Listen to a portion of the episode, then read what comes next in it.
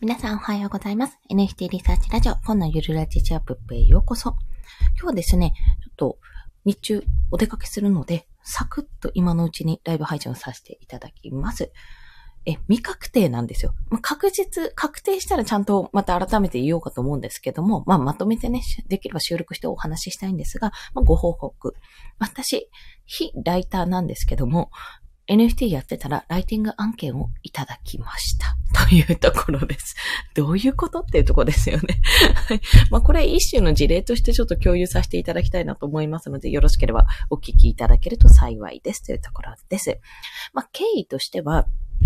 経緯というか、まず仕事の中身から言うと、まあ、基本的には NFT 情報の記事を作成するってところなんですけど、すっごいざっくり言うとですね、作成するっていうところで、まあ今、月、あの、1日あたりの上限の記事数を教えていただいたんですが、まあ、月あたりどれぐらい必要なのかっていうところはちょっと聞いている段階なんですね。まあいろいろ質問事項、質問段階の状態です。で、文字単価が、えっ、と、もうこれ話していいのか？まあ、とりあえずですね、1円以上っていうところをお伝えします。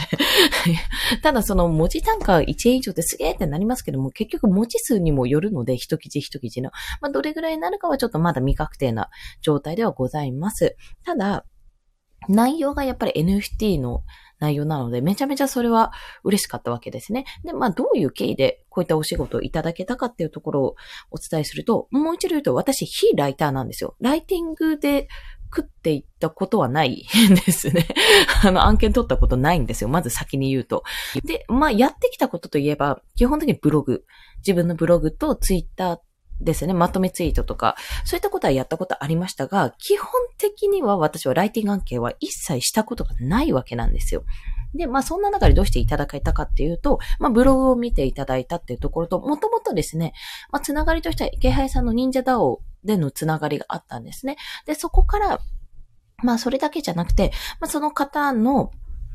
やっているプロジェクトとか、まあ、内容とか情報発信とかすごい、あ、すごい、すごい人なんですよ。ようやくあの意味が分かったんですけど、すごいお方で、まあ、その方の情報発信とかも本当にやってることがめちゃめちゃね、なんかめっちゃイベントだなと、もう通常のイベントみたいな、あの、なんて言ったらいいんだろう、なんとかフェイスみたいな形でやってるので、いや、このスピード感でこんなにやってるのってすごいなって元からも興味があったわけなんですよ。で、まあいろいろお話もして、で、その、あの、以前言ったバックヤードパスっていうのがあったんですけど、バックヤードパスも購入して、もうそのプロジェクトの裏側ですね、イベントの裏側、まあというか、まあどういうことをやってるかっていうのを、あの、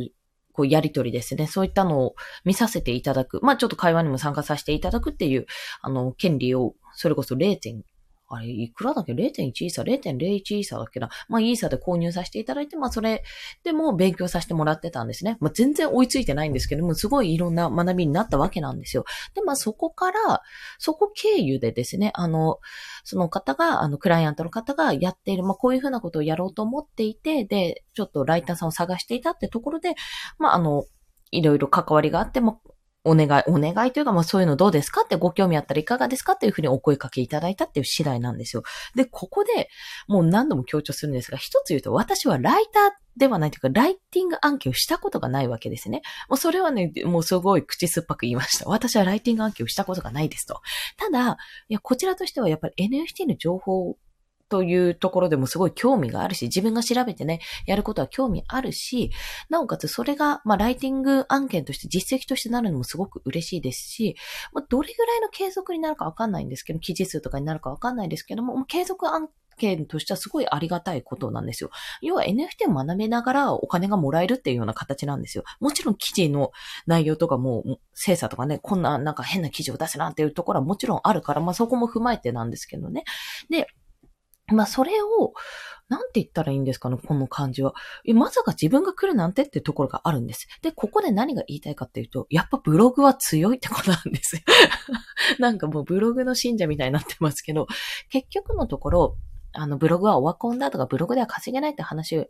はやっぱりあるんですけども、実際にでも今からでも稼いでる人がいる。じゃあこれの違いは何だっていうところ、まあなんでオワコンだって言われちゃうんだっていうところに通ずるんですが、まあ結局は企業が SEO 優位になっちゃって、まあ、検索した時に全部企業さんの記事が来ちゃう。大体企業さんの記事が来ちゃうよってところで、まあ、こんなんじゃ勝てねえじゃねえかっていう話になってるわけなんですよ。でも、現状じゃ皆さんブログ見ませんっていう話になると、意外とね、見てると思うんですよね。例えばこのながら聴きで音声配信を聞いてるとしても、なんか音声って何度も何度も聞くようなことじゃないと思うんですよ。結構、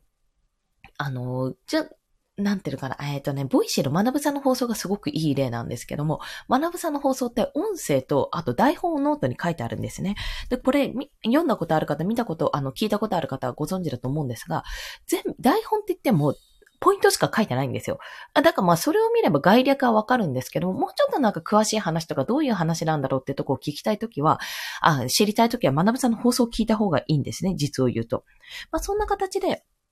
うまく使い分けてるんです。結局、文字でサクッと読みたいときと耳で、あの、何か作業してて耳で聞きたいときって、それぞれニーズとしては別々なんですよね。あの、やってる行動とかその人の状況とか環境によって変わるので、一概には言えないけども、でも全部が全部じゃあ耳でながら聞きすればいいかっていうとそうじゃなくて、目で追いたいときサクッと読みたい、速読ができる人何でもいいんですけどもサクッと読みたい人はその方がいいわけなんですよ。ってなると何が必要かってやっぱブログって必要なわけなんですよね。そこでサクッと読みたいと。ツイッターだとどんどん流れちゃうし、まあインスタとかでもいいんですけども、インスタってどちらかというともう少し視覚要素、そのイラストとかパッとこう概略を知るって形なので、やっぱりもう文字で知るんだったらブログとか、それこそ Kindle 本とか、まあ書籍とか何でもいいんですが、そういったものが媒体が必要になってくるわけなんですよ。で、まあ結果として私は、あの、ブログをまた再開したんですよね。再開、再開っていう言い方も変ですけど、NFT をやるってなった時にブログをやって、池原さんのラジオのまとめをしていたんですよね、最初は。まあ、すごい自分も勉強になるし、あの、いろんな人紹介できるし、いいなってコンデンスとしていいと思ったからやったんですよ。まあ、それをきっかけに切り口にやっていこうと思ったんですけども、池原さん NFT ラジオやめちゃったから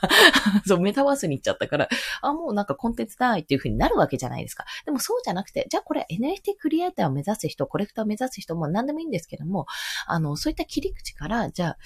やっぱりブログって必要だよねってお話から X サーバーの記事の訴求をしたり、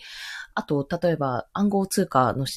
をやってみたよって資産の投資をやってみたよっていうのも、じゃあどういう経緯でやってるのかって、私はただの主婦っていう名目があるので、そこの切り口からもやれますし、まあ、NFT 作ってみてどうだったかっていうところも NFT クリエイターとしても出せるわけなんですよ。まあ、私としては、クリエイターとして名を馳せたいからこそ、まあ、ブログとかで収益を得るために、まあ今情報収集とか情報発信の方に力を入れますってことをおし、あの、言ったんですね。あ、チグリスさんおはようございます。よろしくお願いします。ありがとうございます。まあ、あの、今日はブログをやってて NFT 発信をしていたら、ライティング案件をいただいたというところをお伝えします。全くもって非ライターなんですけども、ってところなんですよ。で、結局のところ、